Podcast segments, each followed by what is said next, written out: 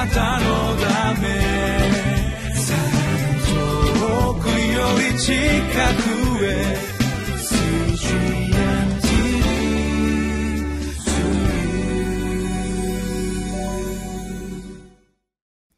皆さんこんにちは。7月25日水曜日リビングライフの時間です。私は日本キリスト教団深沢教会牧師の斉藤敦と申します。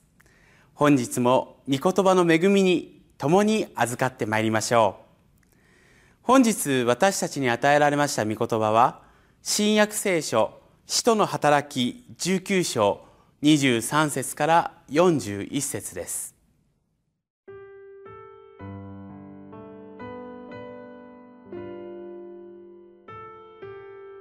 使徒の働き19章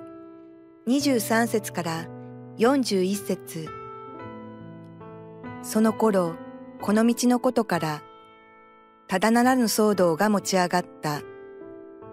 それというのは、デメテリオという銀細工人がいて、銀でアルテミス神殿の模型を作り、職人たちにかなりの収入を得させていたが、彼がその職人たちや同業の者たちをも集めてこう言ったからである。皆さん、ご承知のように私たちが繁盛しているのはこの仕事のおかげです。ところが皆さんが見てもいるし聞いてもいるようにあのパウロが手で作ったものなど神ではないと言ってエペソばかりかほとんどアジア全体にわたって大勢の人々を説き伏せ迷わせているのです。これでは私たちのこの仕事も信用を失う危険があるばかりか、大女神アルテミスの神殿も顧みられなくなり、全アジア、全世界の拝むこの大女神のご意向も地に落ちてしまいそうです。そう聞いて彼らは大いに怒り、偉大なのはエペソ人のアルテミスだと叫び始めた。そして町中が大騒ぎになり、人々はパウロの同行者であるマケドニア人ガイオとアリスタルコを捕らえ、一団となって劇場へなだれ込んだ。パウロはその集団の中に入っていこうとしたが、弟子たちがそうさせなかった。アジア州の交換でパウロの友人である人たちも彼に使いを送って劇場に入らないように頼んだ。ところで集会は混乱状態に陥り、大多数の者はなぜ集まったのかさえ知らなかったので、ある者はこのことを叫び、他の者は別のことを叫んでいた。ユダヤ人たちがアレキサンデルというものを前に押し出したので、群衆の中のある人たちが彼を促すと、彼は手を振って回収に弁明しようとした。しかし、彼がユダヤ人だとわかると、皆の者が一斉に声を上げ、偉大なのはエペソ人のアルテミスだと2時間ばかりも叫び続けた。町の初期役は群衆を押し沈めてこう言った。エペソの皆さん、エペソの町が大女神アルテミスと天から下ったそのご神体との守護者であることを知らない者が一体いるでしょうか。これは否定できない事実ですから、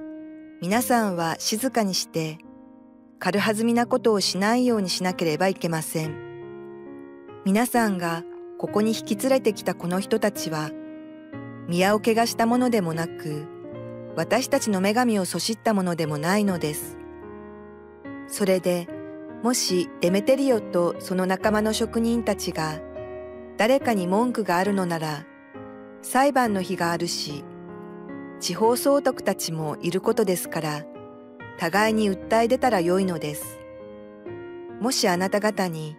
これ以上何か要求することがあるなら、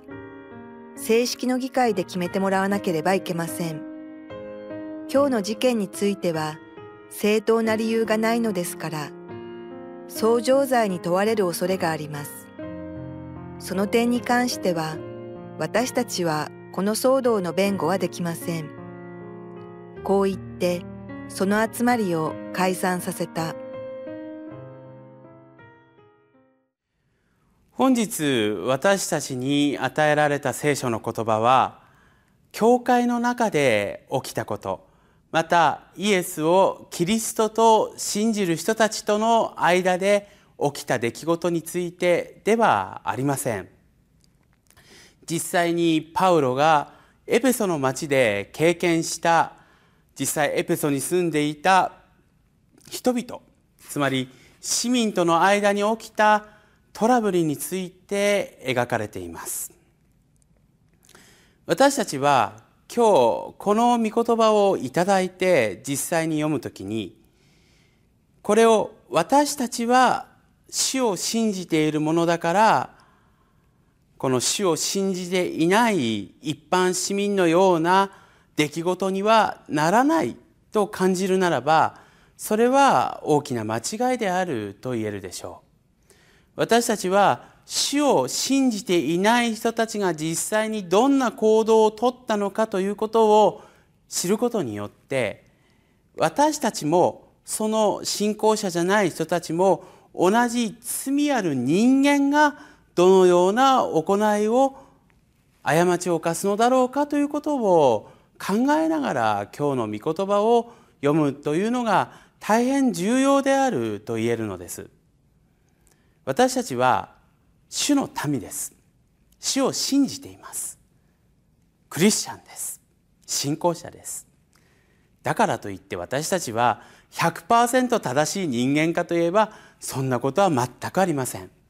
やはり罪人なのです。いかに私たちはその信仰を自分の中の心に刻んでいたとしてもその一日の多くの時間をこの世の中で世の中の人々や価値観にさらされながら生きているかということを認めなければなりません。だから今日この御言葉で描かれているある集団の人たちが取った行動や感情というものは私たちも同様にそうなる可能性があるしそれがもしかしたら信仰者の群れである教会の中に持ち込まれる可能性はいくらでもあるのだということを心に刻みながらこの御言葉をいただいていくことが大事なのだと思います。では私たち今日の御言葉を少しずつ読み味わいながらそのことを少し探ってみたいと思います。今日私たちに描かれて実際与えられている御言葉はいわゆるアルテミス神殿の模型を銀で作っていたデメテリオという人とその職人たちまた同業者がそのパウロに対して反抗する場面です。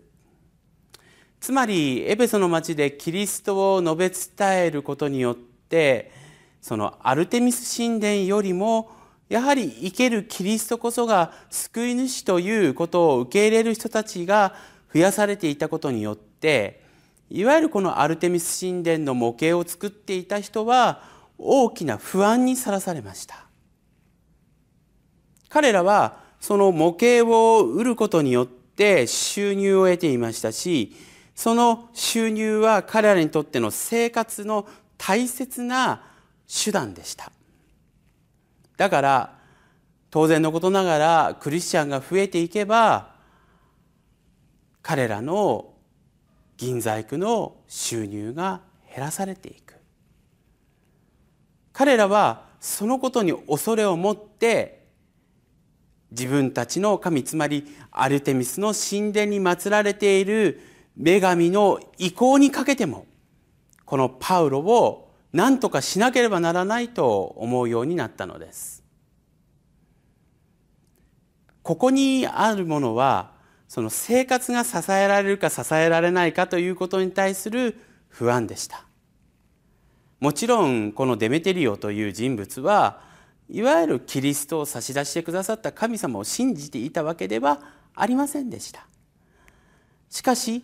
彼が取った行動はそれを自分たちの知恵や自分たちの行動で封じ込めようとするそのような手段を取ったということです。で実際どのようなことをしたかというとエペソの市民たちを先導しました。あいつはとんでもないやつだと。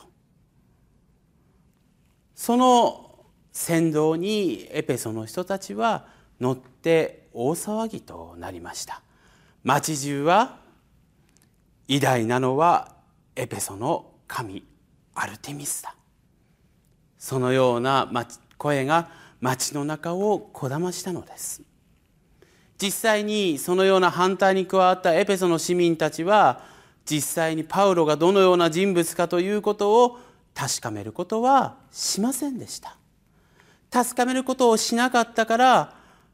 なんかあの人が騒いでいるから私も騒ごうとなんとなく乗せられてそれが大騒動になってしまったのです。私たちも実はそういうところあるんですね。なんか人が騒いでるみたいだから私も騒ご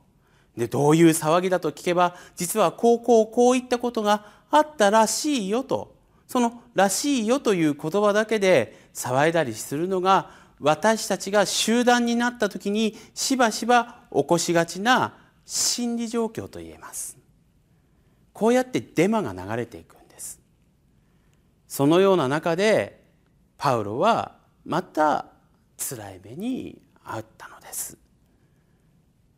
もう場合によってはですねそのような集団がこの騒いだ時にそれはものすごい狂気になります。パウロは殺されてしまうかもしれない。そのような危機を味わうことになりました。しかしパウロはこの場を切り抜けることができたのです。実際にこの後に町の初期役が出てきてこの騒動を鎮めます。そしてこの町の書記官は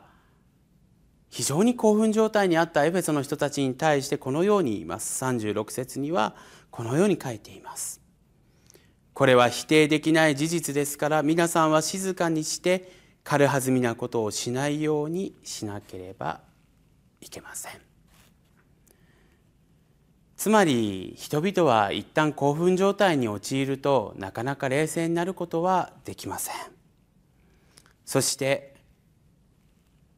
デメテリオや職人たちにはこれが本当に町の状況を騒がせる出来事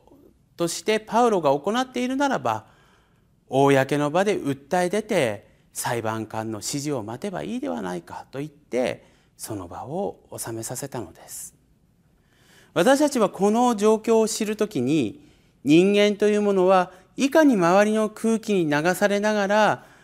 冷静にならずに感情に任されたまま時には大きな騒ぎへ発展してしまうようなこともあるのかという私たち人間の罪人であるからこそ起こしてしまうそのような状況や私たちの思いというものに謙虚にならなければいけないということを教えさとしているのです。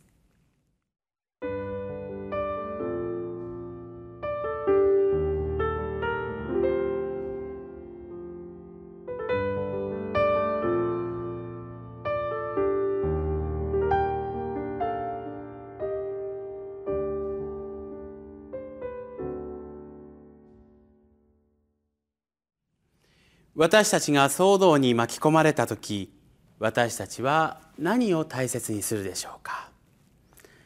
私たちはクリスチャンだから騒動を起こさないと自信を持って言えるでしょうか？むしろその逆です。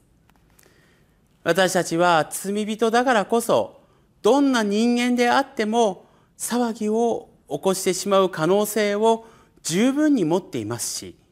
実際にそのように騒いでしまうこともあります。実際教会の中でもさまざまな騒動が起きることを私たちはよく知っているかもしれません。しかしそのような時私たちの心を満たしているのは一体何でしょうか？自分が正しいとする思いとそれに感情的に迫ってしまう私たちの興奮した心があるということです。そこになくなってしまうのは私たちの神がこの騒動に何を思っておられるのかというその御心を探りそれを識別しようとする思いです。だから私たちはこのような騒ぎが起きそうになってしまった時にこそすでに起きてしまった時にぜひ立ち返りたいのです。神様はこのことをどのようにご覧になるだろうか？私たちは神様の御心を知るために聖書という御言葉が与えられたのです。だから私たちはそういう時にこそ御言葉に立ち返りましょう。御言葉が語るその声に。私たちは静かに心を鎮めながら聞き取ってまいりましょう。そこには私の思いは必要ありません。私たちが謙虚に御言葉を通して聞き取ろう神の声を聞き取ろうと願った時に精霊様はそれを助けてくださいます。私の知恵ではありません。神様の知恵で物事を解決する力を与えてくれるのです。そのためにさまざまな助けが与えられるでしょう。私たちはどんな時にあっても騒動の時にあってもまず神の思いを大事にし神の御言葉に基づいた神の御心をぜひ探り求めまた探し求めてまいりましょう。あなたのため遠くより近くへ